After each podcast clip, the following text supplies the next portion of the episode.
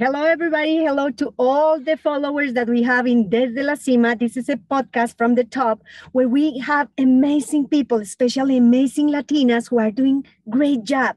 Many of them that nobody knows, just about they know they heard about the work that they are doing but we don't know all the story so here we are today with an amazing superstar and I'm so proud and I'm so blessed and really happy today to have you here, Patricia Varela Rivera, and I'm in love with the whole name in Spanish. Thank Gracias. you and welcome. Gracias, Rocio. Me encanta estar aquí con ustedes. I'm very, I'm very honored and I'm very humbled. Thank you. Thank you for all the hard work that you have done during all these years and that you keep doing, helping us, as you were saying, where are we? We should be at the table. We should be dealing with big measures with big with our situations taking the rules by the horns and deciding. So where are we? So i want to start by asking you about your roots. Where are you from? Why are you here? Well, I was born and raised in a little town outside of Albuquerque, New Mexico called Corrales. It's like a mini Santa Fe. It's beautiful and there's a lot of you know Hispanic families that that live there, but now everybody's moving there because that's the place to move. But anyway, I was born and raised there. I went to college. I went to high school and college there. And then I had an opportunity to start working for the US Forest Service. I started out as a secretary, like most women. And I I worked hard and slowly went up the career ladder. And um, and I got recruited by the government. And my first job with the U.S. Forest Service was in Pocatello, Idaho. I was there a year to the day. And that's where I really learned what racism and sexism was all about. Because I did not, I come from a very humble middle class family, working hard. And mom and dad always told me, says, Patricia, anywhere you go, you're going to be a child of the world. Mm-hmm. And I, I thought, oh, great, you know. Sounds good. And, and I'm an only child. So dad taught me to work hard. We had horses and cattle, and we lived on a small ranch. So I worked really hard, driving tractors and baling hay and pulling cattle. And oh, it was a lot. Mom then taught me to be very feminine, which I had the best of both worlds, where I took piano lessons and dance lessons. So I was blessed. And then I go to the Forest Service, and oh my God so that was where the real world was happening. That was the real world. And it was the hardest time of my life, of my life. Oh, wow. And um, they saw me so different. They were amazed that I could speak English. They were amazed that I could dress the way they did. They, they were shocked, shocked. And so for me, it was even walking into a supermarket, I'd always get comments made to me and uh, I had never had that happen. And it was very tough on me, but it was a lesson. Like they say, no hay mal porque bien no venga. Uh-huh.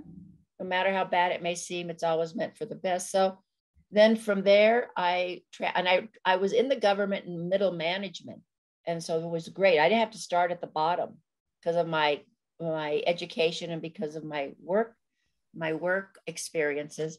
Then I went to Pueblo, Colorado, and became one of the first equal employment opportunity commissioner, uh, equal employment opportunity specialists in the country.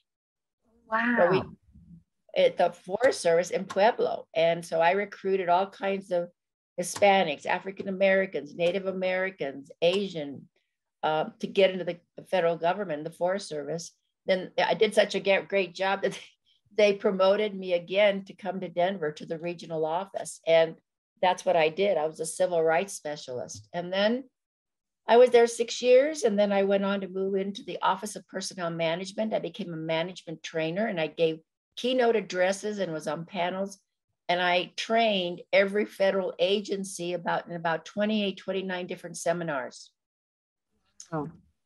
And particularly to um, the, the the women that were really down as secretaries and assistants and I, I taught leadership office politics time management conflict resolution i mean you name assertiveness uh, self-esteem all that and then um, after that i was there another six years and then i decided i was going to quit because they were promoting all the men and not the women. Wow. So I quit. Wow. And then, I- but what happened? Did you? I quit. Oh, no. Okay. I quit. I thought, how dare they? Uh huh. And they did it to all the men except six of us women. Wow. They promoted the men and not the women. So you know what? I says, I don't need this. So I quit. So I started a small business and everything went wrong that had to go wrong. Um, so, but you know what? I hung in there, started my own business and started traveling. And I had, I started my company and I did training and keynote addresses all over the country. And I was doing two and three cities a week. I was on, I'll never forget, uh, Coretta Scott King, you know, Martin Luther King's wife, she was, she did a keynote in the morning and I would do the keynote at luncheon, at the luncheon. It got to be where I was one of the, one of the only Latinas in the country that was talking about leadership for women. Uh-huh. And then I even landed up on the Phil Donahue show. A lot of young people don't even know who Phil Donahue is, but he's, he was like the Oprah Winfrey and he was a white man, but he, but I got on their show in New York to talk about women in leadership. Wow. And it, it was amazing. And so, um, yeah, I, I've had a blessed life. And then I decided, and then I got recruited by the governor's office to go and become the uh, deputy director for the Department of Local Affairs, where I oversaw all the economic development offices for the state. And um, then the governor, you know, I had to leave because it was, um, I was an appointee. And that was a great job because I, I visited all 64 counties in Colorado and and tried to help people, you know, through the governor's office. And also then I became the director of the citizen advocate office, which meant we got every complaint in the state. And I was the director of that. Wow. That I could write a I could write a book about people's complaints, I tell you.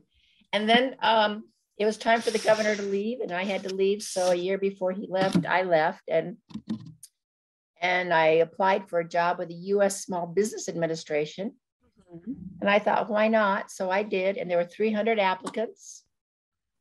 And the last, it went down from 50 to 10 to three of us. It was me and two men. And I was the first, mm-hmm. I got, I got selected. And it wasn't an appointment, it was a career job. Wow. So anyway, I became the director, and I was the first Latina in the country and the first woman here in Colorado to be the director of the Small Business Administration to help entrepreneurs, you know, start their business, how to sell their business. I mean, you know, A to Z about small business. And I loved it. And as a matter of fact, when I left, we were giving one point, I think 1.5 or six billion dollars in loans to small businesses because I made sure that we were going everywhere and letting everyone know about it. Every community of color, men, women, you name it. So I worked very, I was working seven days a week and I, I worked hard and, and people don't even know. I, and then after I got out, believe it or not, I was in the, in and out of the hospital for three to four years because I, I, my health went down because I was working so hard. Of course, you were giving everything up. So I have a couple of questions that I'm really curious about, and it is one is what through your all the years in this amazing work, trying to open our eyes and to push us to do great.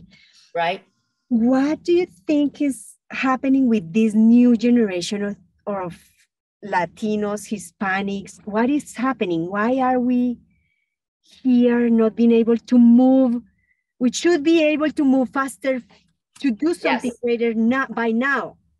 Exactly. And that's what I'm so frustrated about. I mean, I retired in 08, and when I hit the ground running, wanting to get out in the community and coalesce people, and I think, I mean, I, our younger generation are brilliant. They're going to college, they're doing a lot, but I really believe they're not standing up or coming to the table where they need to be right now it's still four or five of us latinas here in colorado here in denver who are over 70 that are speaking up and taking people on and, and, and not in a negative way, but a professional, respectful, factual way.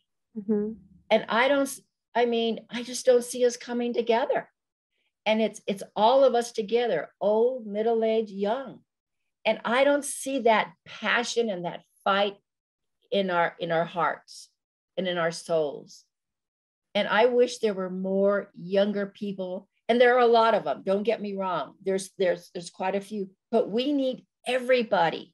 We should be doing what black lives matters is has done.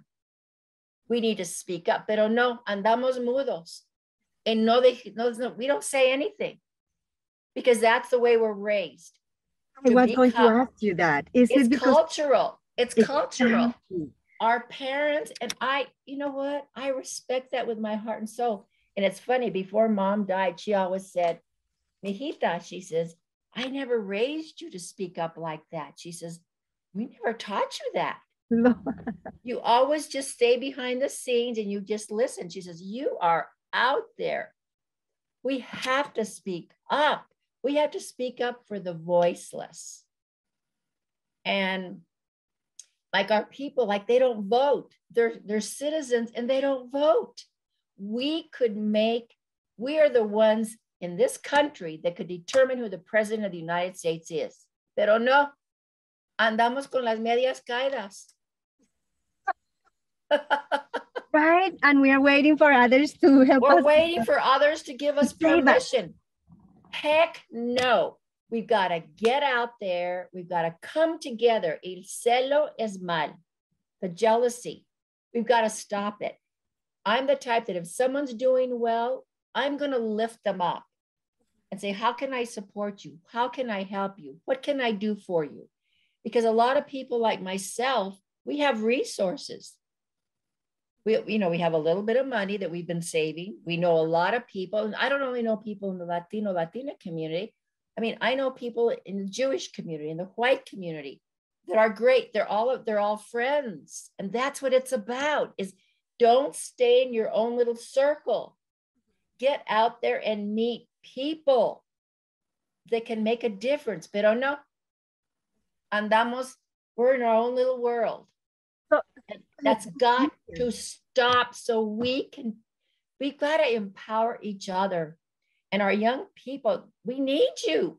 I mean, I'm only going to be alive another 15, 20 years. And I can't keep this up. I we need you. We need you at we, we need to speak up with us because we're more powerful when we're united. Is it because we are afraid? Is it because we are not interested? Is it because we are waiting for an invitation? What have you noticed? Or all the above? It's all the above. the above. I think number one, we're waiting. Estamos, estamos atrás, nomás parpadeando, saying, well, what are they going to do? No, get in there and say, what do I what do I need to do? And plus, you know, our parents, God love them. You know, they say, don't make any trouble because you make trouble, you know, and that's why I call it good trouble. You got to make good trouble and do positive things, not negative things. Not going around with a gun or or beating people up or being or being mean with our words what the real issue is is we've got to learn how to be strategic and smart with our words and how we become partners with those people who really don't respect us and that's that's the issue is we need to be more valued and respected because we add a lot of value to this country we work hard and we care about our families but we've got to let go of our children to get a good education and not to be at home at every turn and be coddled by our parents because we are. Ay, pobrecito, mijita, pobrecito, mijito, y no pueden ser esto, y no, y no pueden hallar trabajar, trabajo, well, they can stay with us. Heck, let them get out there and work and learn what it feels like to work hard because not everything is pretty. Not everything is easy. It wasn't for me because I learned about racism and sexism when I went to my first government job. I, I didn't know. They said, well, well, are you one of those people? Do you mean one of those people? I'm an American. but we don't i don't think we have that passion in our hearts. And we in order to make change i mean we have got to stick our neck out. We need to vote. We need to be in the political process. We need to run for office. We need in our own community we need to speak up but not with anger with with professionalism and with strategy and be smart because I know a lot of us are angry, and you probably hear my sense of urgency and anger in my voice because, you know, a lot of us that are trailblazers have tried to be trailblazers. We get beat up a lot, but you know what? We're changing the world. And our community can do that one by one. And our younger people, please, you know, start to speak up, get involved in the community, get involved in politics. Volunteer for a politician. You know be ethical about what you do. Be a leader. Empower yourself. Nobody empowered me. I empowered myself. I tell our young people when i'm doing leadership workshops when you walk into a room walk in like you own it. Uh-huh. And look at your your the way you dress look at the way you talk look at the way you present yourself I mean, it's a lot of different dynamics that that I don't think we we are learning at home or even in college. But a lot of it is through hard work and being being valued, being being respected. And we've got to speak up, amor. We have to speak up. Yeah, this is our time. Either we clean the table or we are at the table. we have to decide, and it is our decision. I'm totally with you. We have to keep pushing, working, and stop waiting to be invited. Thank you. We have two choices in life. Mm-hmm. So here are the two choices. You either wake up every morning happy or you wake up every morning with anger. What choice are you going to take every day? What's your choice? I mean, do you want to get out in the world and make a difference, or do you want to sit back and say, "Oh, poor me"? All Nobody's this is happening. doing anything for me. Nobody's helping yeah, Nobody, they, you know, because soy Latino or Latina and they don't like me. The heck with that. You know, the heck with that. You know, and so those are the choices. And we've got, we we do it to ourselves. Mm-hmm. Nosotros mismos. Mm-hmm. Nosotros mismos. We do. And you know, and I do I make sure I dress impeccable. I try to speak with, you know, announce and, and pronounce every word. I, I try to, I don't try, I do. I make sure that when I'm in a crowd of people where I'm the only Latina, that I walk up to people and I'm not afraid to introduce myself with that with a firm handshake and say, I am. What do you do? And that's what that's why I've been so blessed because I think I've become so assertive, not aggressive, assertive. I love that, not aggressive, assertive. Um, Patricia, during during all this time, and I I know and I hear you that you have been beaten by men, women, all the ones who don't believe in your power. What was the strategy that you used to stay firm with to know, go back to stay crying and say like I don't belong or whatever it was that they wanted you to think? You know what I did?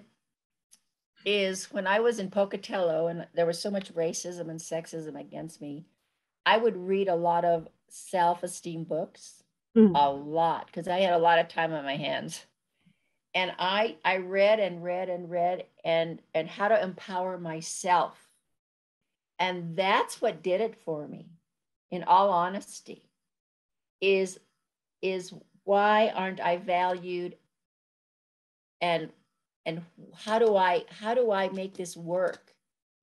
And that's what i did. I mean i was reading one book i was like eating these books up. And uh, and i was. I any book that i could get about how to empower myself how to communicate i was reading those like crazy reading uh-huh. reading reading reading and and just learning as much as i could about who am i as a as a human being who am I? What do I bring? And I got to tell you, that's what did it for me. Is all all the all these books and and I want to. And also the other thing is is to be around positive people. Oh, that's important. Yep. and I, I tell women, very or men, I say, you know what? If you're living or married to a negative person, guess what? Life's too short. Get rid of them. De veras. De veras. Why? Why put yourself through that, through that uh, agony when you could be having a happy life with you, your children, your family? Surround yourself with positive people. And that's what I, I won't even let anyone who's negative even come in my house.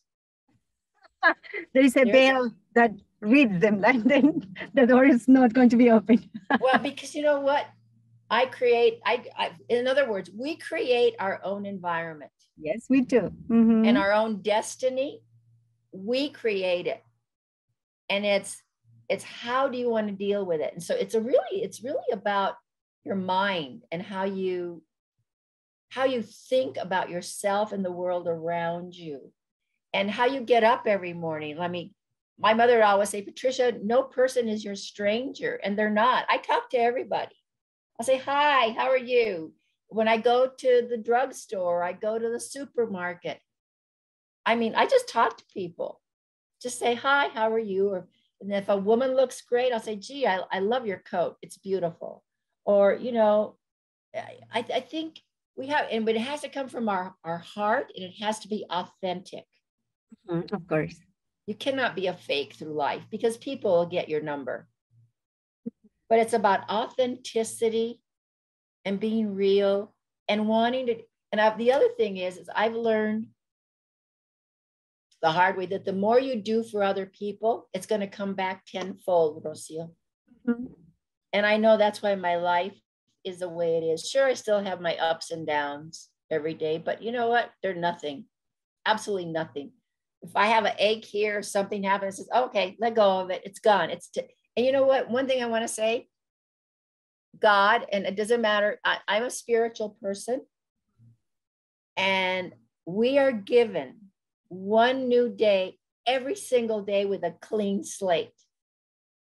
How do you want to proceed with that day? It's a brand new day every day. And do you do you, I talked about those two toy choices do you want to make it a negative, ugly day, or do you want to make it a positive?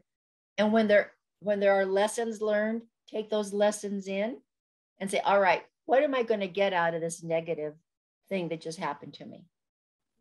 If you have a breakup or whatever, what do I learn? What did I learn from this? What don't I want in life? And you know that we have to, or else you know what? Forget it the waste of life.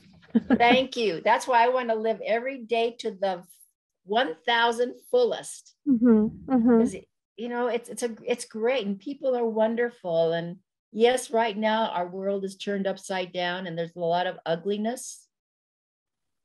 But we have to really flow with it and not be so stressed and I, it hurts my heart when I know that the majority of our Hispanic community, our Latino community, are not getting their vaccines. And I think it has to deal with politics. It's not about politics, it's about our health. It's about our own bodies. And yes, I understand that everyone says it's my body, I can do what I want. But you know what? We've got to take care of ourselves and our children and the people that we love. That brings me to another question, Patricia, is, and it is there are many from our communities, many people that they don't want to get vaccinated because they are right. afraid because of the the idea that there is a chip and all the crap. ridiculous. It's ridiculous. So what do you think we should do? Because we can't force them. But but but it is sad to know and to read that we keep dying because of our decision. So what should we do? You know I hate to say this, but there's a real funny saying that I use all the time. Cada chango su columpio. and that means in English, every monkey to their own swing, which means it's all individualistic. And we have to respect that. But here's the thing it has not, you know, it's like polio. When we had polio, I was, you know, I guess I was a young child when all that happened. We have to look at history. And when we had polio here in the United States, everyone then, it wasn't about politics, got their vaccination. and it was gone. Now there's no polio in this country. It's the same premise. It has nothing to do with politics. People are being brainwashed. And unfortunately, it's a lot of our own gente. And it hurts my heart that you would believe those people because you know what? They're speaking on your behalf, and that's not right. Know your own your own your own body and take advantage of how you can be helped. I mean, it's not, it's all about science. And you need to get your shots because, you know, people who are compromised. I read this horrible story the other day where this, there were Latinos. Um, they didn't believe in shots, and the woman was sick. She was pregnant. And now she had, she uh, was young. She was 26 years old and they say especially pregnant women get covid they're at their worst risk i mean and if you don't get your shot how can you take care of your family and yourself and the people around you and don't make it pol- it's not political it's about taking care it's like it's us when we were young children we get our vaccines we get all our vaccines so that we don't get sick um, I'm not a doctor. I mean, what do I know? But I mean, I'm going to do anything that's going to help my body. I mean, we mm-hmm. take vitamins to help our body. We, we eat vegetables and fruits to help our body.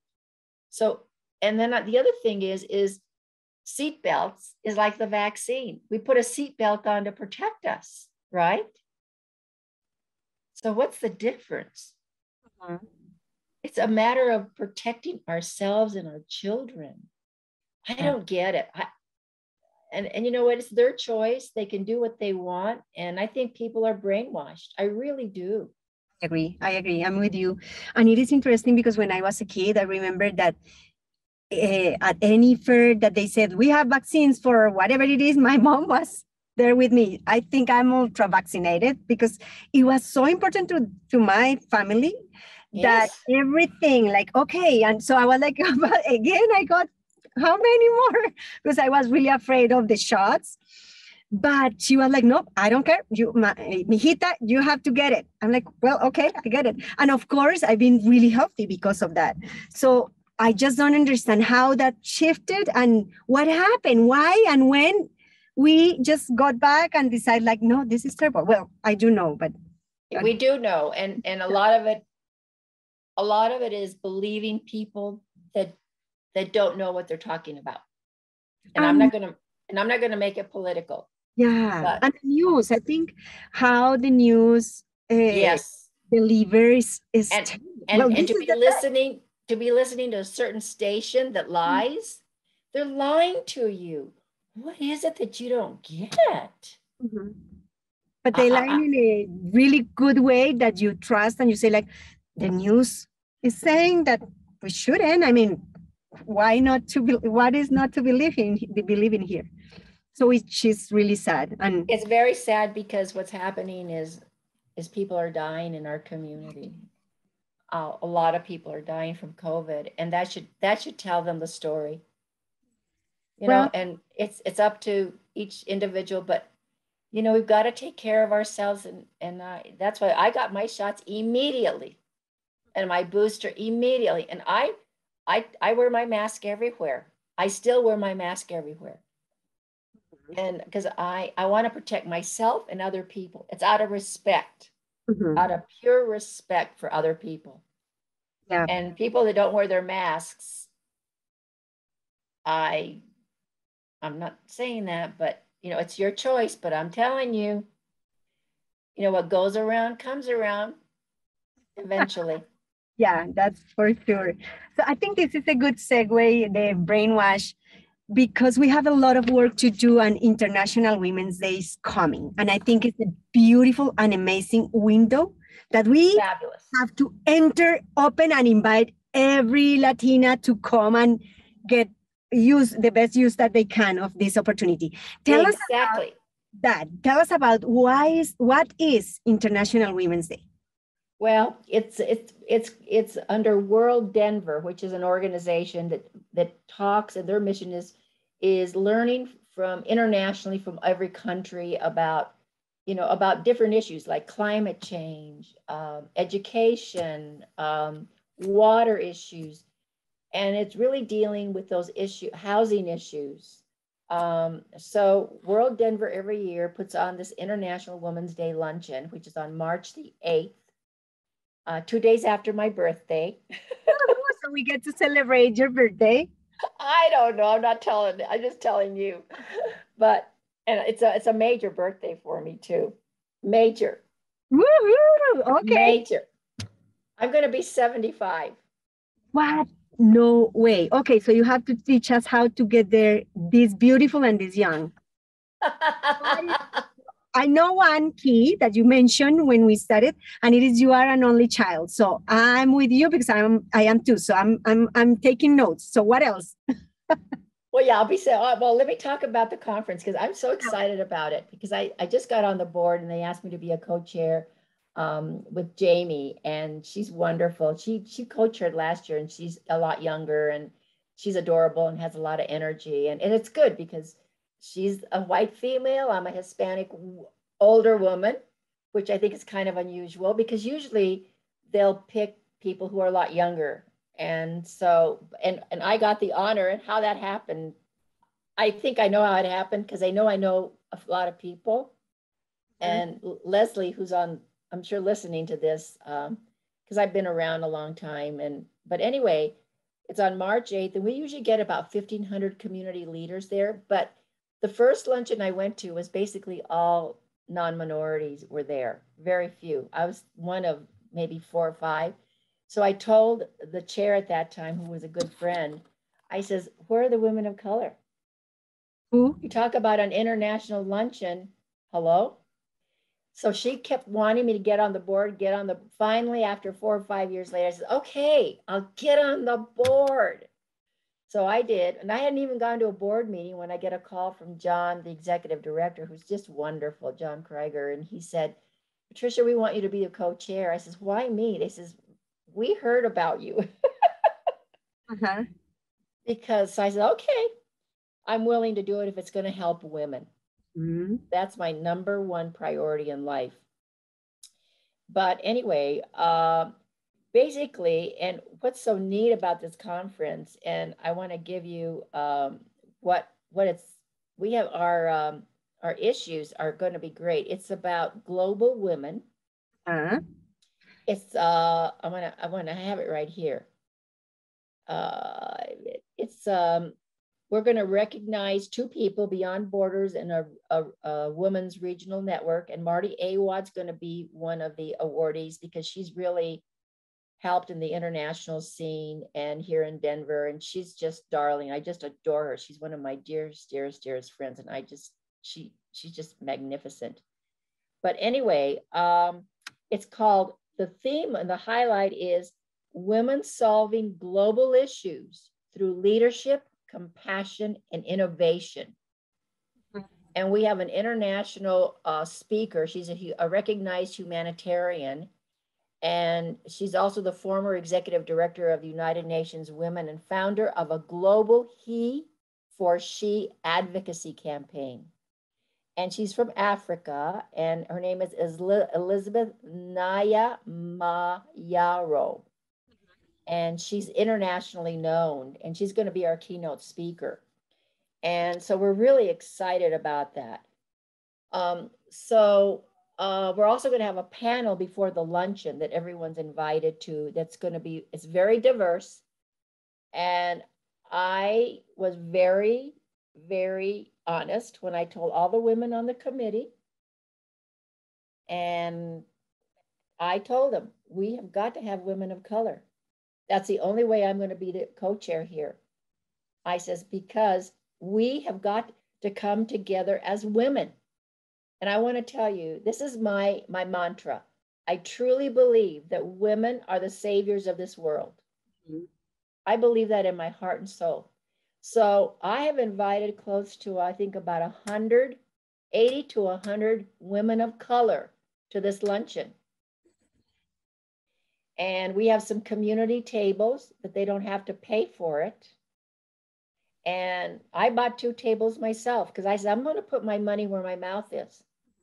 So I've got Native American women coming, Asian women coming, Black women coming, and Hispanic women coming. And doggone it, we're going to be there. Come hell or high water, they better be there because we need to show up.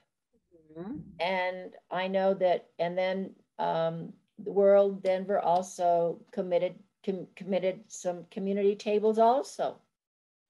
Thank you, God. You know, thank you that it's it's working out. So um, so that's what it's all about is we are here to acknowledge acknowledge every woman whether it's it's local regional national and internationally we need every kind of woman there at that luncheon because it's for them it's not for me because i but i want to make sure that that we're there in large numbers mm-hmm again, uh, we have to be. We just have to be. It just, and I, I, um, and I've been, I've been nudging on people to buy tables, and they're buying tables. My friends are buying tables. Nice. I think, yeah, we all should be there and buying tables and inviting people, all the Latinos, Latinas to be there, Latinas, especially Hispanic, and of course, Black community and everybody yeah. Oh, I another thing too is I got a table for Girls Inc. so they can bring young girls. Nice. Because I did that. I did that two years ago when they had their luncheon. I I called a woman at a at a at the Denver uh, at the DSST school, and they had a table of young women. Because it's our young women need to be there also, mm-hmm. so that they can see the role models. Mm-hmm. And maybe some of these role models can become their mentors. I mean because we don't do it alone. I didn't you know i didn't do it alone. I needed help along the way. And a lot of our women that are going to be there can be mentors to a lot of these young women. And that's what it's about. It's about how do we support and help our younger women to do great things and to take our place. And to understand the responsibility you know? I feel like through your words what you are saying is you we need to know that we have a big responsibility and we, we need do. to get educated and we need to play big and to play big with the ones that are playing big. Even we can't expect them to be brown to welcome us. We have to be there even if we are not welcome. Exactly exactly. And i'm blessed that i have great friends who are not people of color who take me to their events or ask me to sit at their tables who are dear who are their friends. I mean they're friends from the heart. And that's how i've gotten to know so many people that i've been in situations where sometimes i'm the only latina in a room of four or five hundred. So what i'm hearing also is and i'm i'm putting this in different words is learning to be uncomfortable thank you is that what you are saying in terms of uh, was the only Latina? And you mentioned many times, like I was the only Latina doing this. I was the only Latina, and probably I imagine, especially at the beginning, it was really uncomfortable to be there. Like, okay, it. You know what? It's scary. Probably. It's scary, and I always always tell young women, I says, you know, you have to put a suit of armor when you leave your home and get out there and do what you need to do and come home and take that suit of armor then and you cry at home, not on the job. Mm-hmm. And you take those hits and and you you swallow a lot of times say, well, why did they say that to me? But after a while, you become so strong that you don't go negatively after them. You learn, you learn how to maneuver and learn about conflict and how to deal with conflict in a real um, positive way because conflict's awful. A lot of people hate it. I love it. I bring it on. I love it. Okay, you have to teach us to love it. You you have to teach us to love it. I do, and there's a way to do it. There's a way to do it, and it's very um, it's probably manipulative, and we, some of us are manipulative, but some of us are not. And and it's a very fine line between manipulation and strategy. But I really believe that there's a way that it can be done. That yes, and you know, let me say this. We when we wake up every morning and put our feet on the floor, that that's a risk that we take every morning, right? So why not risk as much as you can in life? We've all in. Play all in. It's exactly right. And we, we have to. I mean, you know, it's like I, I, I hate to use a football analogy, but it's something like that is that when you have a team of people, your number one goal is to win, right? Don't start thinking about, well, I don't like her because she dresses better. I don't like her because she's pretty. I don't like her because she has a nice car. I don't like, you know, and we do that to ourselves as women. And what we have to do is recognize that we all have different values and different ways of leading our life all that is good. Remember what the goal is that we need to be powerful as a community. How do we do that together? How do we unite each other? How do we complement each other? How do we build each other up? And that's what it, and come together to be a force in this country, to be a force. And I, I believe, I think we're very, women are very smart and we're very, we have good hearts. How do we make that work for ourselves and our friends and our family and our community and globally? Mm-hmm. And it works. It works. And you're right, my dear. It, it's, we need to take a risk every single day. And when it's negative, you look at it and say, well, they, I mean, just day before yesterday, something really negative happened to me, really couple of things, two things in one day that was not good. I I shook myself up and I says, "All right, Patricia, how do you deal with this?" So I dealt with it and then I let let it go. I don't I don't want to keep that because they say when we have stress and a lot of negatives in our hearts and our minds, that's what causes a lot of diseases like cancer and a lot, you know, and not and some of it is hereditary. I understand that Mm-hmm. But uh, also, we create a lot of our own stress. We got to let go of it. And I try to do that. I try to say, okay, that was bad, wasn't good. How are you going to make it better? And and are you going to listen and are you going to pay attention and let it go? Because I, I can't carry somebody else's anger. Beautiful. Patricia, if you were in front of the five-year-old Patricia, what did you say to her today? is there like having a good time? What did you say today to her? Wonderful question. You know, I would probably look at her. First of all, she's going to be absolutely adorable because she's a Latina. Of course, a beautiful of Latina. So she'll be absolutely adorable and she's going to be very smart growing up. Um, I would say to her a couple of things. Number mm-hmm. one, you're smart. You can do whatever you want. Uh, and you need to get educated. You need to go to school and you need to study the best that you can. And you need to go to college and you need to find a good job so that you can take care of yourself. When you can take care of yourself, you can take care of other people. And then the other thing I would say that you need to be generous. You need to be kind. You need to take responsibility for your own life and be honest with your life. Be honest with people, don't lie but be kind and be grateful. Be grateful that hopefully this little five year old will have positive people around her, nurturing her and telling her how beautiful and how smart she is and she can do anything she wants. But to also, you know, be good to other people because when you're good to other people, most of them are going to be good to you. But if they're not nice with you, then you just get away from them. Mm-hmm.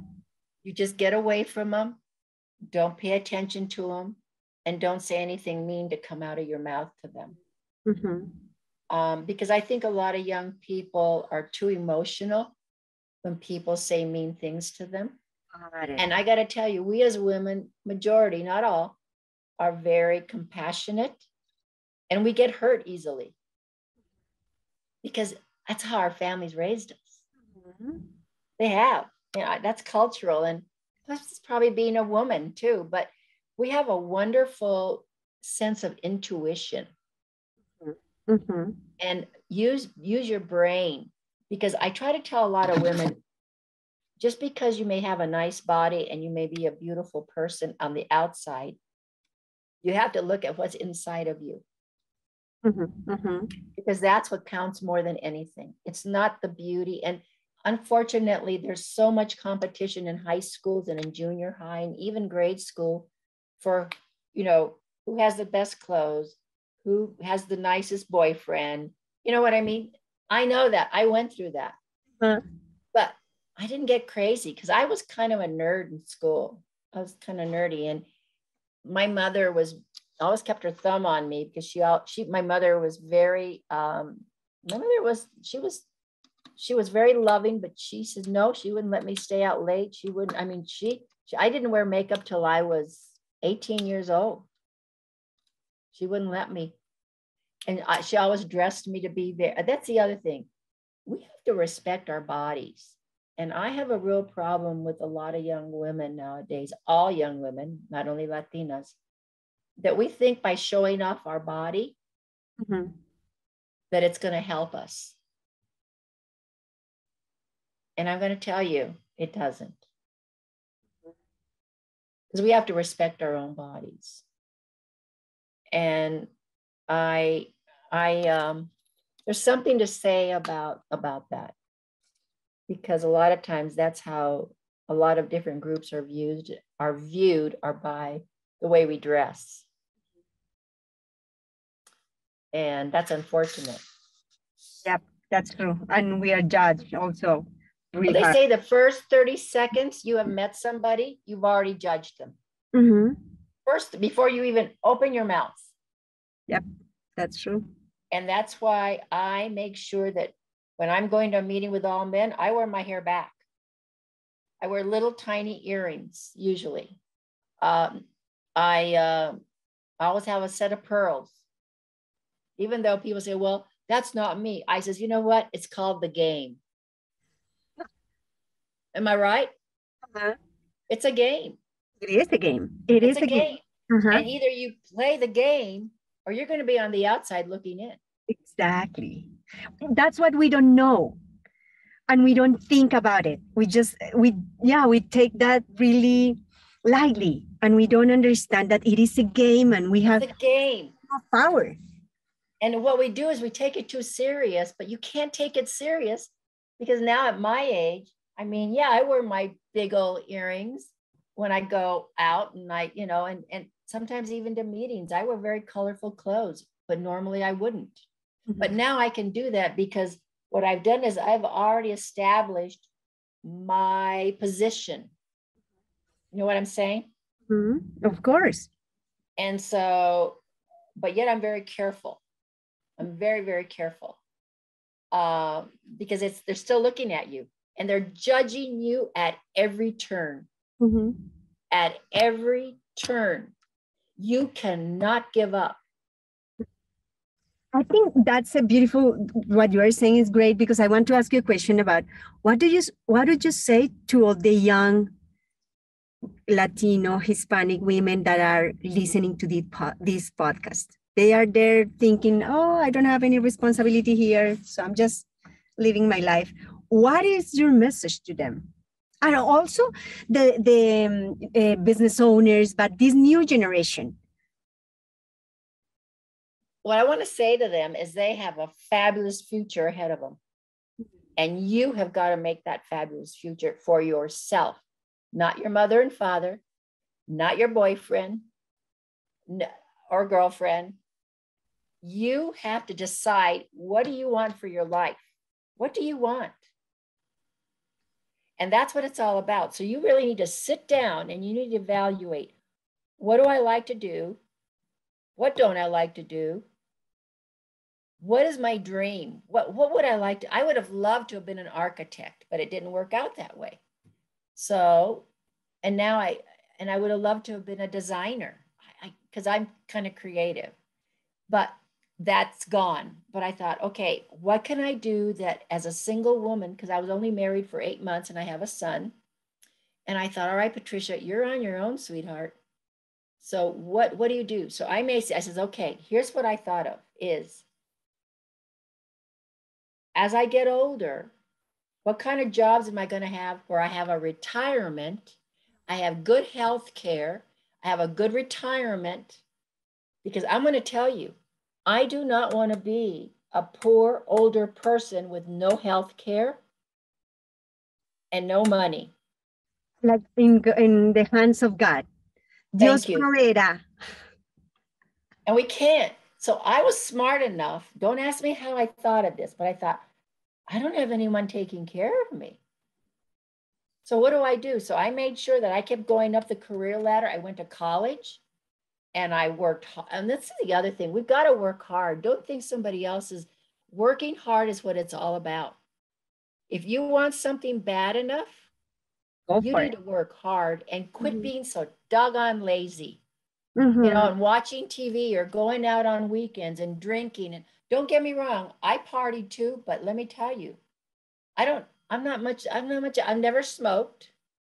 I'm not much, I'm not much of a drinker at all. I'll probably have one drink every two weeks, maybe.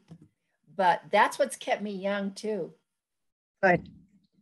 And the day I retired in 08, I decided I would never drink another soda pop ever again, and I've done it.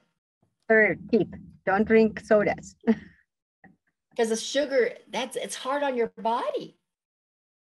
But I love to eat. Me encanta. I love to eat. I love it. I love good food. but now I'm learning as I get older. But you know, you have to think at least 10, 20 years ahead of your life. All of you younger women, because don't think of what's right in front of you. Think about, okay, where am I going to be in where you have to sit down and figure out where do I want to be in five years? Where do I want to be in 10 years? And a lot of times you've got to really be smart and get a good education, even if it's a two-year technical education, you know, go to technical school, um, learn how to become a plumber, learn how to do uh, blue collar work. I mean, eventually you could own your own construction company. I you think, think, you know, sorry to interrupt you, but no, I no, think no, go ahead, honey. That's one of the things that in our community also we don't value, we don't give the value to education that we, it should have because our parents they were they work in construction or cleaning which is beautiful i mean it is work nope. It's but work. it's not enough. I mean, we have to educate, to believe, trust, and push our kids into education because that's, from my perspective as well, the only path into positions where we can move the needle. What do you think about that? Absolutely 100%. Because uh, once you have, you know, I know a lot of blue collar workers that make good money but remember, you need to educate your child, your children, because this world is all about competition. And we're not back in the 40s or 50s, not even the 60s. We're in, you know, we're in 2022. Get a grip.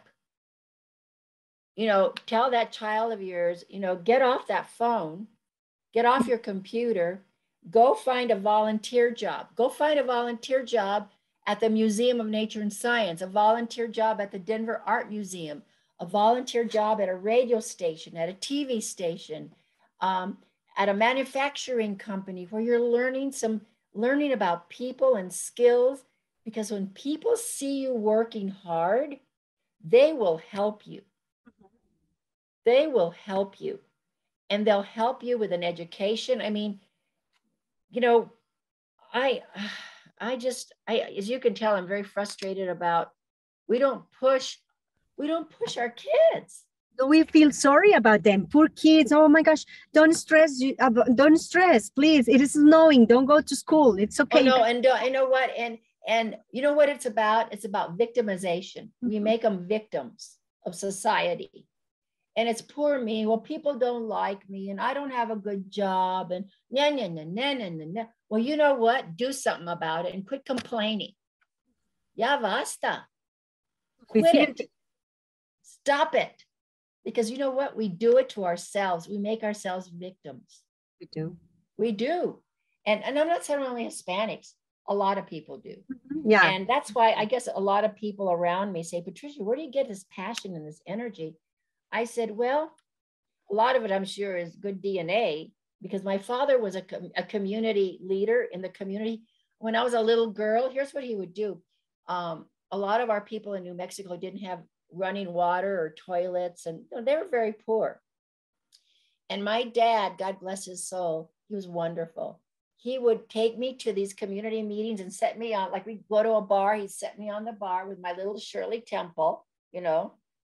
Shirley Temple is just no alcohol, like seven up with a cherry in it. And I would sit there and listen.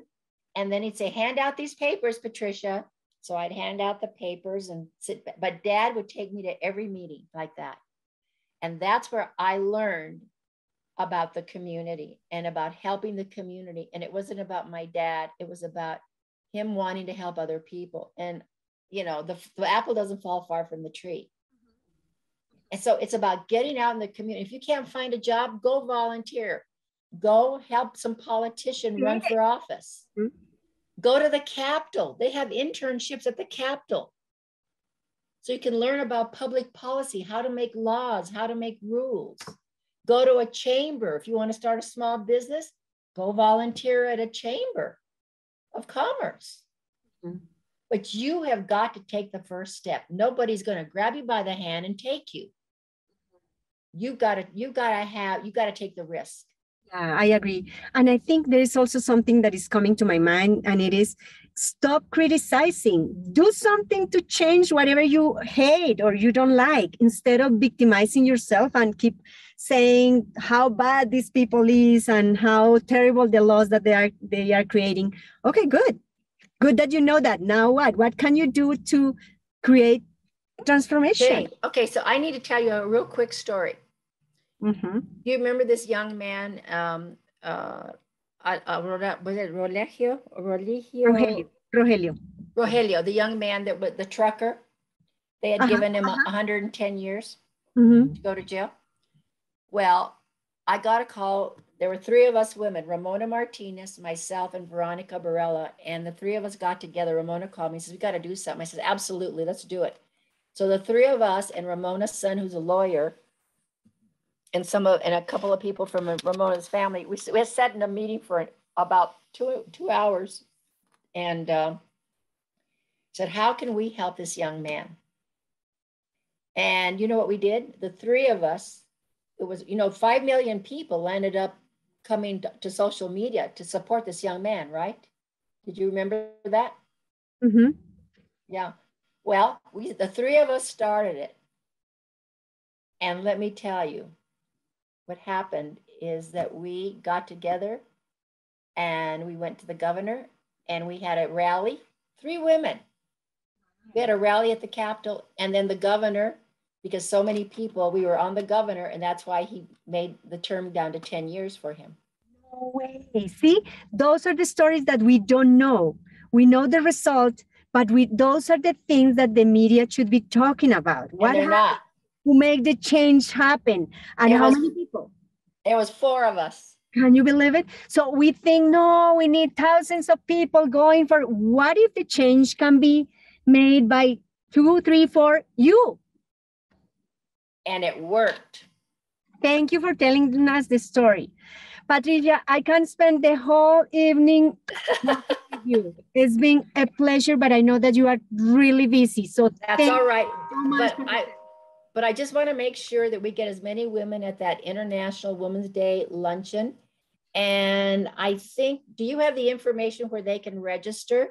Yes, I do have the website and I do have, uh, yeah, all the information. So we are going to share that with all our followers so they register they are there so we have to be present as patricia just said the other thing is the tickets are, are a little expensive but if they can say maybe in the note or whatever would appreciate some type of a scholarship to be there mm-hmm. tell them that because uh, i know there's a lot of women that are listening that don't have the money like hundred i think they're 125 150 200 dollars for the seats for each seat but if we, they want to come, we'll make room for them, but they need to, we need to know that.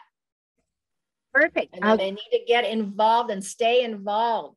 Mm-hmm. Be visible, stay involved, act. As uh, Patricia just said, three, four people, four women were able to change a law against this this uh, guy. So we can make be the difference that we want to see. So thank you, Patricia. Again, I really thank this you. is a treat to me.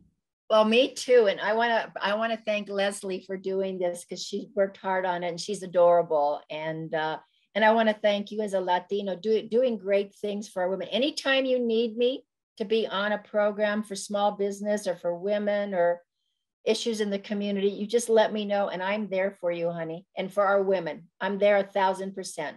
You're wonderful. Thank you. Doing so great things because we need you we have to exactly thank you for all the hard work that you have done so far and all the amazing that work that is coming and you are going to do for us and leslie thank you so much for helping us putting this together right. and for being amazing the two of you thank you and i, I hope you, you attend our lunch i hope you attend our luncheon she yeah. will. Yes. I'm, she, I'm okay. Sure, what did you she, say, Leslie? I'm sorry. I no, thank you again to Rocio and to Patricia, you know, for uh, being able to do this interview. I know that you interviewed Jamie. I think that you have two very very interesting, smart, and powerful women, you know, in the interview today. And again, as Patricia said, we hope that as many people, especially women, uh, uh, not just Hispanic, but women of color will join us at International Women's Day. It's on March 8th.